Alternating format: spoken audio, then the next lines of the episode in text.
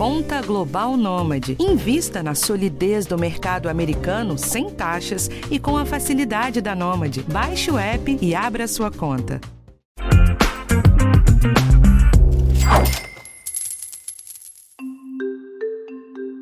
Uma das primeiras reações que a gente tem quando consegue juntar um dinheirinho a mais é se perguntar: por que, que eu não fiz isso antes? Montar um planejamento financeiro não é fácil, mas quando você aprende educação financeira desde cedo, isso fica ao menos mais intuitivo. Então, no episódio de hoje, eu vou te trazer algumas dicas de como estimular crianças e adolescentes a entender a importância do dinheiro. A escola delas não vai ensinar, então é melhor você estar tá preparado. E tem um spoiler: se a sua situação que está meio complicada, a gente também ensina o básico para você consertar. Eu sou Rafael Martins e esse é o podcast Educação Financeira do G1. Bom, gente, no mês passado, a CNC, que é a Confederação Nacional do Comércio, divulgou uma estatística de inadimplência das famílias brasileiras. Em agosto, uma a cada quatro famílias tinha contas em aberto. Em números, isso dá mais ou menos 25,6% do total. E o pior, cerca de 10% delas não conseguiriam quitar as dívidas no próximo mês, mesmo que elas quisessem.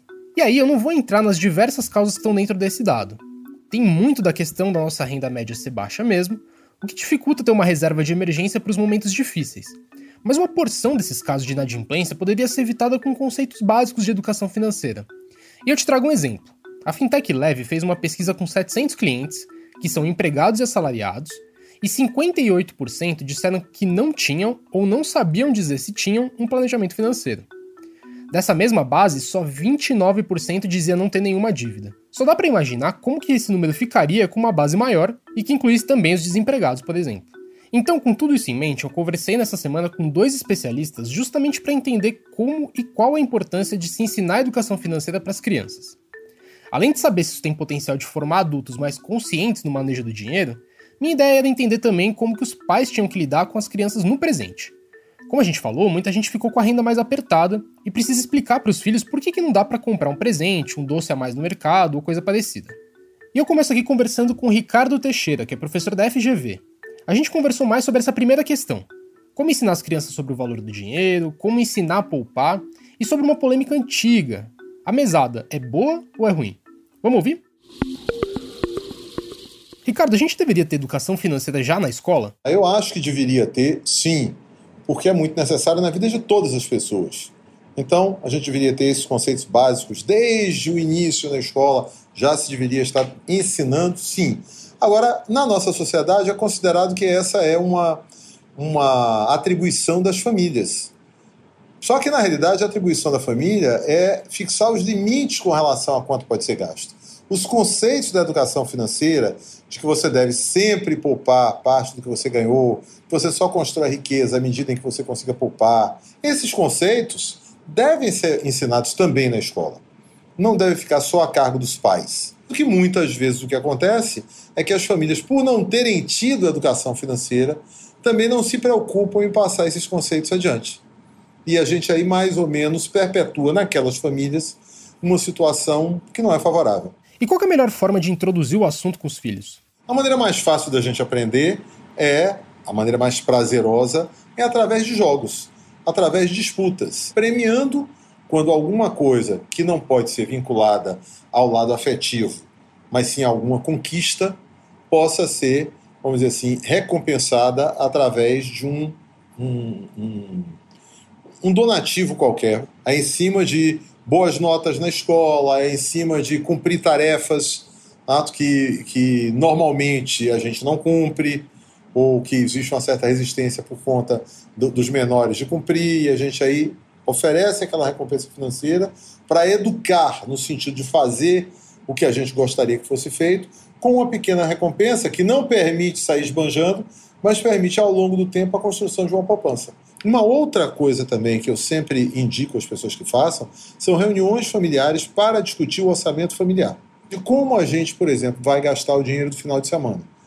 A gente vai fazer a atividade A, que consome todo o recurso, ou a gente vai fazer as atividades B, C e D, que juntas vão é, consumir o mesmo recurso? E a gente começa a tomar decisões, que são decisões que envolvem situações reais e que têm uma, uma vamos dizer assim, uma recompensa do ponto de vista de como você vai gerir o seu recurso para ter o máximo que você pode tirar dele. E Ricardo, o que você acha da mesada? É um bom recurso para ensinar a criança a manejar o dinheiro que entra todo mês? Desde que a mesada seja uma mesada, eu considero válida. O que não pode é receber a mesada e mais dinheiro por fora. A mesada é o dinheiro que aquela criança tem para usar num determinado período. Então, essa mesada pode ser uma semanada ou pode ser efetivamente uma vez por mês, tá? ou pode ser também quinzenalmente. Mas você faz as contas de quanto aquela criança estaria gastando naquele período normalmente e coloca um DX a mais para que ela possa sentir o gosto da poupança.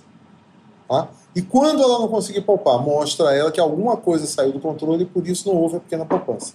E ela tem que estar atrelada a alguma coisa. Então a mesada pode estar atrelada, por exemplo, ao lanche da escola. E se esse lanche não faz parte da necessidade para o crescimento, para o desenvolvimento, à medida que a criança economiza no lanche, fica com o dinheiro para eventualmente ir ao cinema. Então esse tipo de, de orientação ela é muito bem-vinda. E que vantagens uma criança ou um adolescente que teve contato com esses ensinamentos vai ter lá na frente? Pois é, quando a gente começa desde cedo, isso, de certa forma, a criança né, introjeta esses conceitos de tal forma que ela não precisa pensar a respeito deles. Ela já passa a agir daquela forma sem precisar pensar. Então, é muito interessante exatamente por esse motivo, porque você consegue passar a pensar na vida adulta, passar a pensar racionalmente com relação ao dinheiro e como você deve tratá-lo, sem precisar parar para refletir sobre isso. Já vem naturalmente. Por quê? Porque você foi acostumado, foi treinado, vamos dizer assim, foi orientado a que esse tipo de pensamento ocorra naturalmente, que você consiga ser perspicaz com relação a como você deve tratar o dinheiro, qual é o melhor, a, melhor empregabilidade que você pode dar a ele e como é que você pode ter o maior retorno tanto do ponto de vista de aquisição de bens, como também de aquisição de serviços que podem dar prazer. Ricardo, agora falando dos pais, e se eles mesmos não estão muito bem organizados ou precisam melhorar o planejamento financeiro? O que, que eles têm que fazer? Planilha, planilha e planilha. Tem que planilhar tudo que você vai gastar e acompanhar a planilha. Você vai errar da primeira vez, você vai errar da segunda vez, você vai errar da terceira vez, até que chega um determinado momento que você aprende a trabalhar bem com a planilha e depois aprende a trabalhar bem sem a planilha. Precisa colocar na ponta do lápis, se for o caso, ou no seu computador, ou no seu smartphone, tudo que você vai ganhar, tudo que você vai gastar e quanto você vai poupar. E não pode aceitar deslizes. Quando o deslize acontece, você começa de novo, faz um novo planejamento, vê onde é que você precisa mudar. Então, leva em conta a realidade e continua trabalhando no sentido de se educar, se treinar para efetivamente ter uma mente voltada para a construção da riqueza. Então não existe momento para você começar. Pode começar em qualquer idade, mas só pense o seguinte: como é que eu vou me reeducar para que eu consiga a partir de agora decidir quanto eu quero gastar e quanto eu quero poupar. Enquanto você não consegue fazer esse planejamento e não consegue se manter dentro do planejamento, o que a gente percebe é que você está sempre gastando mais do que eu tinha imaginado que gastaria, não é às vezes nem mais do que você poderia. Às vezes você chega até o limite e para. Mas você não consegue sair da situação em que você está. É, gente, eu já tinha achado a conversa com o Ricardo bem completa, mas ficou faltando falar um pouco mais de como mostrar para as crianças da melhor forma como a situação financeira pode mudar ao longo da vida. A gente começou o episódio falando de inadimplência, endividamento, e não foi à toa. Um desafio enorme na criação dos filhos é fazer eles entenderem que o dinheiro dos pais não é infinito. Eu conversei com a Juliana Inhas, que é professora de economia do INSPER, e ela deu ótimas dicas de como abordar esses assuntos mais espinhosos em casa. Ouve só. Juliana, para a gente começar, o que dizer para os pais que estão em condições financeiras mais apertadas e querem explicar isso para os filhos? Acho que quem está um pouco aflito com esse assunto, e acho que isso é muito natural, inclusive, a aflição nesse momento, né? A gente vive um momento em que o dinheiro está mais curto, os preços estão subindo bastante. É, sem dúvida, esse momento, por mais difícil que ele seja da gente viver, ele é um momento importante para que a gente consiga, inclusive, desenvolver conceitos como esses, né? É um momento que pode ser de muito aprendizado se muito bem utilizado, né? Então, Acho que pais que estão aflitos com como é que vai fazer para que os filhos entendam que a situação mudou, eu acho que tem que ser muito transparente de fato em explicar né, o que, que acontece, como é que as pessoas ganham dinheiro, qual o tamanho, inclusive, da dificuldade de ganhar dinheiro, né? Porque não é simplesmente, as crianças têm um pouco a, a ilusão que basta ir ao caixa eletrônico, né? Que o caixa eletrônico é o grande provedor de dinheiro. É importante que a gente explique para as crianças que, olha, o dinheiro ele só vem se a gente trabalha e a gente nem sempre vai ganhar bem, então a gente vai ter que priorizar.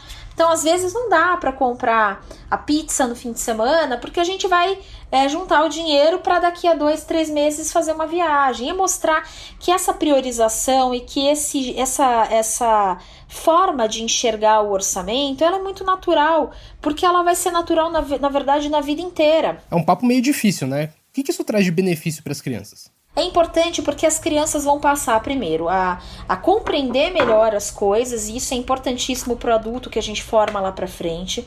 Elas também vão se sentir mais parte dessa rotina familiar, na medida em que a gente pode contar para elas que elas podem ajudar a diminuir as contas da casa, apagando a luz, não deixando a televisão ligada e fazendo outras tantas coisas que podem contribuir para o orçamento familiar. Né? Então elas vão se sentir cada vez mais parte desse núcleo familiar. A gente está sem dúvida formando um adulto muito melhor. Né? Então acho que os pais podem sim lançar mão da participação cada vez mais é, ativa e participativa dessas crianças para que fique muito nítido como é que a casa funciona, como é que o orçamento familiar funciona. A gente sem dúvida vai estar tá ajudando aí a formar um Brasil um pouco melhor. E além de economizar caso as contas estejam mais apertadas, como fazer a criança aprender a fazer boas escolhas, não exagerar nos gastos? Então é importante que os pais apontem quais são as opções. Falam, olha, você tem aquele produto que é muito legal, mas ele é mais caro. Será que não é melhor você comprar esse que é um pouco mais barato e comprar mais alguma coisa? Ou guardar para mês que vem você comprar uma outra coisa que você quer? Isso faz com que a criança entenda o que, que é a no... qual é a noção de restrição orçamentária, de planejamento, de valorização entre produtos diferentes. Certamente a gente vai estar tá formando aí um adulto muito mais preparado para esse ambiente onde os preços mudam, onde as restrições mudam, e ele vai estar tá sendo é, sempre desafiado a colocar as contas em ordem. Bom, gente, então esse foi o episódio de hoje. E só um lembrete: se dívida for o seu problema, a gente tem uma porção de episódios super recentes sobre como organizar o orçamento e se livrar das dívidas. É só dar uma procurada no G1 ou no seu tocador. Afinal, o podcast de educação financeira está disponível no G1, no Globoplay ou na sua plataforma de áudio preferida. Então não deixa de seguir o podcast no Spotify ou na Amazon, de assinar no Apple Podcasts, de se inscrever no Google Podcasts ou no Castbox, ou então de favoritar a gente na Deezer. Assim você recebe uma notificação sempre que um novo episódio estiver disponível. Eu sou Rafael Martins e a gente se encontra aqui na próxima segunda-feira.